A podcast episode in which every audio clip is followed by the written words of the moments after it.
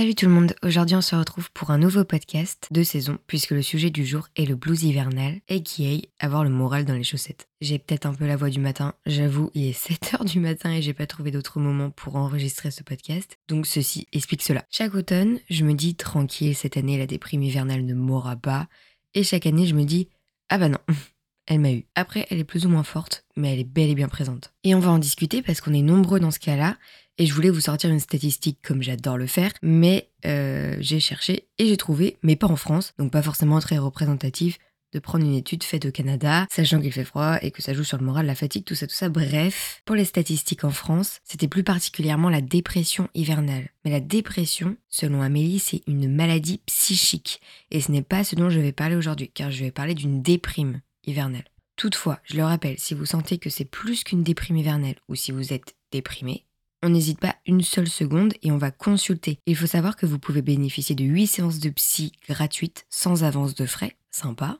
Euh, il faut juste prendre rendez-vous avec son médecin et obtenir une ordonnance. Et je le répète, ce n'est pas une honte d'aller voir un psy. C'est super important de prendre soin de sa santé mentale et on s'en fiche de ce que les autres pensent. Si tu en ressens le besoin, tu y vas. En ce moment, ça va, mais ça pourrait aller mieux. Je suis fatiguée, parfois triste, démotivée, aigrie. Moi, je suis un peu aigrie, stressée, très stressée. Mais pour tout et n'importe quoi, et j'ai qu'une envie, c'est de partir dans un pays du style l'Islande ou l'Irlande, louer une maison au fin fond de campagne et m'enfermer pour dormir, lire, regarder des films de Noël. Mais ce n'est pas possible pour plein de raisons. La première et la principale, j'ai cours et je travaille. J'ai vraiment la voix du matin. On a tous accumulé la fatigue de l'année, la reprise de septembre, le petit blues de rentrée et bim, le changement d'heure, le froid, le retour de la routine, le nanana, le ceci, le cela. Bref, on n'en peut plus, laissez-nous partir en vacances s'il vous plaît. En hiver, je suis aigrie et j'aime me plaindre. Je reste agréable, hein, mais je suis surtout aigrie avec moi-même. Je me dis des trucs parfois, mais rabat-joie à 200%. Je suis nulle, tout ce que je fais est nul, j'y arriverai pas. Et c'est pour ça que je me saoule. Je suis super exigeante avec moi-même, j'articule pas. Attendez.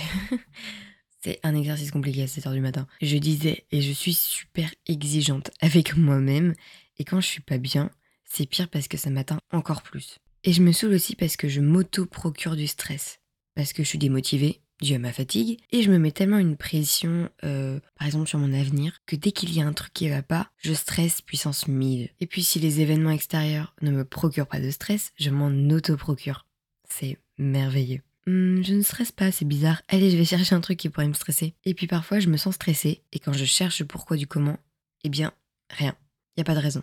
Et il n'y a pas que ça qui fait que je suis saoulée, c'est un réel ras-le-bol un ras-le-bol d'être fatigué, un ras-le-bol de faire ça, un ras-le-bol de plein de petits trucs, mais c'est parce que je suis fatiguée et non je suis irritable. Mais d'où vient cette fatigue qui est l'élément déclencheur de ce ras-le-bol?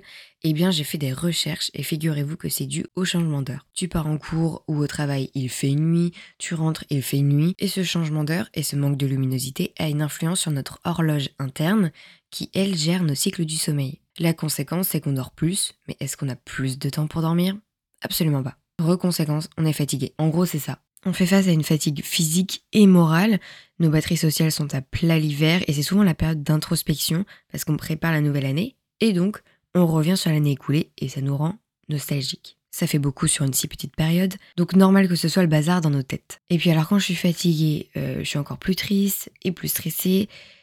Et j'ai comme l'impression que c'est un cercle vicieux parce qu'être stressée me prend beaucoup d'énergie. Personnellement, je ressens beaucoup de stress en fin d'année parce que le mois de décembre est chaud. Il y a plein de trucs à faire, des examens, des ceci, des cela, pas le temps de souffler. Ce qui peut aider à le calmer, c'est de savoir pourquoi tu es stressé d'abord et euh, de mesurer ensuite son ampleur. Et parfois, c'est pas si grave que ça. Parle-en aussi. Personnellement, je trouve que ça m'apaise quand j'en parle. Je trouve que le stress est de suite moins important. Je sais pas vous, mais moi pendant ces déprimes hivernales, j'arrive moins à vivre seule. Je suis pas aussi triste qu'avant à cette idée-là, maintenant je m'y fais bien, mais ça m'arrive d'avoir envie de retourner chez mes parents. J'adore être seule, hein.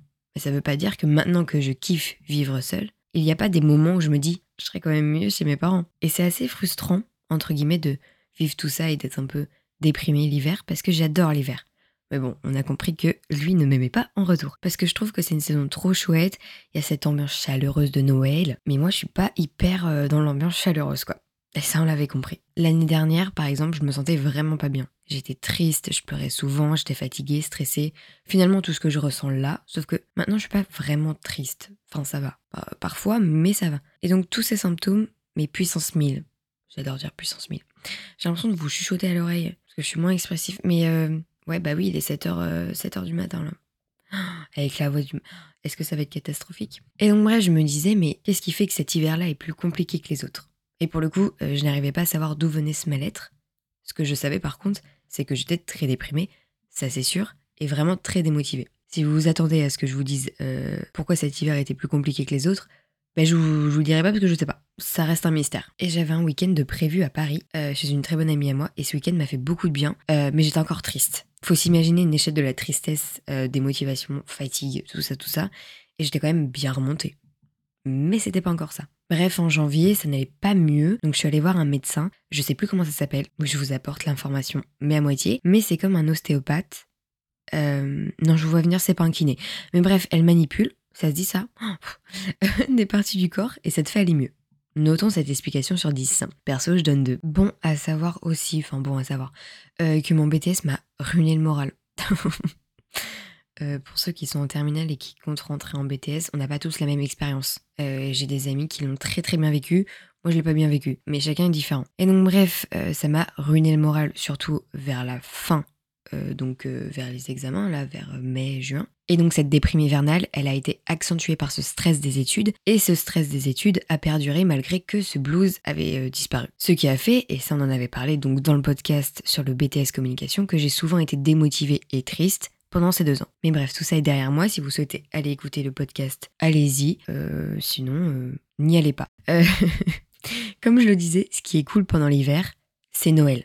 C'est cette ambiance chaleureuse qui ne colle absolument pas à notre mood, je vous l'accorde.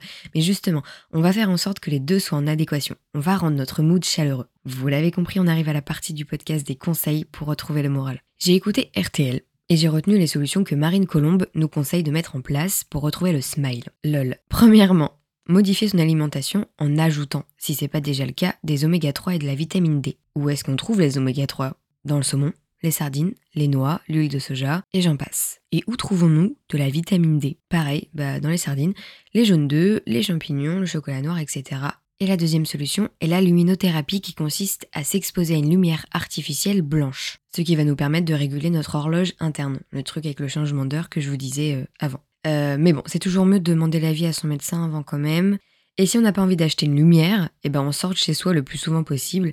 Et même s'il fait sombre, le fait de voir des gens, ça réchauffe le cœur. L'autre jour, en sortant des cours, j'avais pas trop de morale, alors je suis allée me promener euh, avant de rentrer chez moi dans des magasins en ville, et juste le fait de voir des lumières de Noël, euh, les gens acheter des cadeaux, ou tout simplement me prendre les néons des magasins en pleine tête, une sorte de luminothérapie gratuite, eh bien ça allait un peu mieux. Ensuite, euh, j'ai vu, je ne sais plus où, qu'il fallait méditer, surtout pour estomper notre stress. Mais je vais être honnête avec vous, je n'aime pas méditer. Voilà, c'est dit. Il y a des jours, euh, très peu, hein, mais il y en a où ça va, j'aime à peu près. Mais la plupart du temps, ça m'énerve qu'on me parle doucement dans l'oreille, donc euh, je kiffe pas trop. Quatrième conseil, bon, je crois que je vais arrêter d'énumérer puisque je vais me perdre. Euh, il faudrait pratiquer une activité sportive, même si j'avoue que parfois ça m'arrive avant d'aller à la danse, que je me dise que je resterai bien sous ma couette à regarder une série, mais une fois là-bas, je suis contente. Mais pourquoi il faudrait faire du sport? Eh bien parce que ça a un effet sur la dopamine, l'endorphine ou encore l'adrénaline. Oui, je suis carrément en train de vous lire un extrait du site sport.gouv.fr parce que je ne suis pas devenue spécialiste des hormones en deux semaines.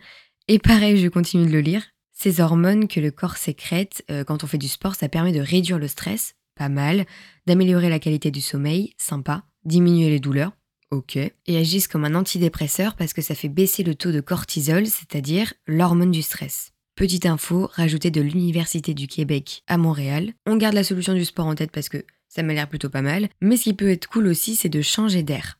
Tu sors, tu te balades, euh, va voir des marchés de Noël. Et si tu habites près de la mer, fais-toi un dimanche après-midi à la mer. Ou sinon, si tu as le budget, fais-toi un petit week-end. Ou même, euh, tu sais, te prévoir une journée où tu fais les trucs touristiques de ta ville. Ou même euh, la note dans ton téléphone. Avec tous les restos, toutes les boulangeries ou toutes les boutiques de ta ville que tu veux tester, bah teste-les. Tant de nouvelles choses aussi, va au musée, euh, certains sont gratuits pour les moins de 26 ans. Et puis bah voilà, organise-toi des trucs seul euh, ou avec tes proches. Autre remède, écrire ce qu'on ressent. Je sais que je vais commencer à vous saouler avec mes histoires d'écrire dans des carnets, mais c'est cool d'écrire. Tu laisses des traces sur ce que tu as vécu, que tu peux relire après et te rendre compte qu'en fait t'es déjà passé par là et que tu t'en es sorti. Et surtout, poser des mots sur ce qu'on ressent, ça fait beaucoup de bien. Tu peux évidemment regarder des films, euh, des séries, lire sous ta couette avec un chocolat chaud, parce que c'est un peu la période quand même. Donc, ce qui peut être cool aussi, enfin surtout pour les personnes comme moi qui aiment regarder 15 fois le même film, eh bien de regarder un film dont tu sais d'avance qu'il te rend heureux. Et puis tu peux ranger ta chambre ou ton appart parce que c'est réel, ta tête sera déjà un peu plus rangée. On peut prendre des vitamines aussi. Alors là, je veux bien vous donner des infos sur les hormones et tout, euh, parce que j'ai fait des recherches sur internet mais je suis pas pharmacienne ni médecin et donc j'ai pas envie de vous conseiller quelque chose qui, euh, si ça se trouve, ne va pas être bon pour vous. Donc voilà, je vous dis juste vitamine, le reste c'est à vous de voir. En parler aussi, évidemment c'est important, parlez autour de vous de cette déprime et si ça se trouve vous allez vous rendre compte que vous n'êtes pas là ou le seul à vivre ça, ou alors même si la personne en face de toi ne vit pas ça, elle peut être de bons conseils ou de bonne écoute. Et puis, Là, là vraiment, c'est la liste. Hein. Euh, et puis, si tu sais que ton mois de décembre va être chaud niveau planning, que tu as plein de taf, de devoirs et tout, et donc que tu peux pas vraiment prendre le temps de faire des pauses, même si c'est important, hein, eh bien, garde la pêche et pense aux fêtes de fin d'année où tu pourras souffler un peu, sauf si tu n'es pas comme moi et donc que tu as des repas de famille deux fois par jour pendant une semaine. Bon, bref, dis-toi que quand ce mois-là sera terminé, tu seras fier d'avoir tenu bon. Alors, je ne dis pas qu'il n'y aura pas des coups de mou et je vous dis pas que euh, vous pouvez pas ressentir les déprimes hivernales. Absolument pas.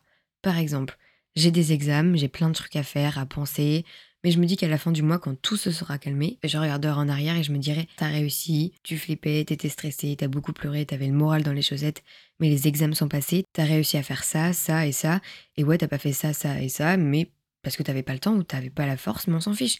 C'était pas important. Toujours se féliciter. Parfois, je m'emmène même en date pour me dire ma star, t'es trop une star. Je précise que star est une expression, j'ai pas pris la grosse tête, euh, je vous rassure. Et je voulais terminer par vous parler d'une vidéo sur le YouTube français, mais avant ça, j'avais envie de placer mon petit Instagram ici. Il est dans la description de chaque podcast. Euh, mon Instagram, c'est haitsmilola, hi.itsme.lola.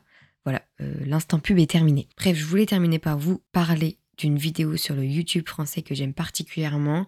Je la trouve super touchante et esthétique. Bref, je l'adore. C'est la vidéo qui s'appelle Le blues de Lena Situation. Et dans cette vidéo, elle évoque la règle des 5. Prendre 5 secondes et se demander si dans 5 ans les raisons de ce blues, de cette déprime, seront toujours d'actualité. Et souvent, c'est non. Prenez soin de vous, écoutez-vous, parlez-en autour de vous et consultez si vous en ressentez le besoin. En espérant que votre morale ne restera pas tout l'hiver dans vos chaussettes. Bisous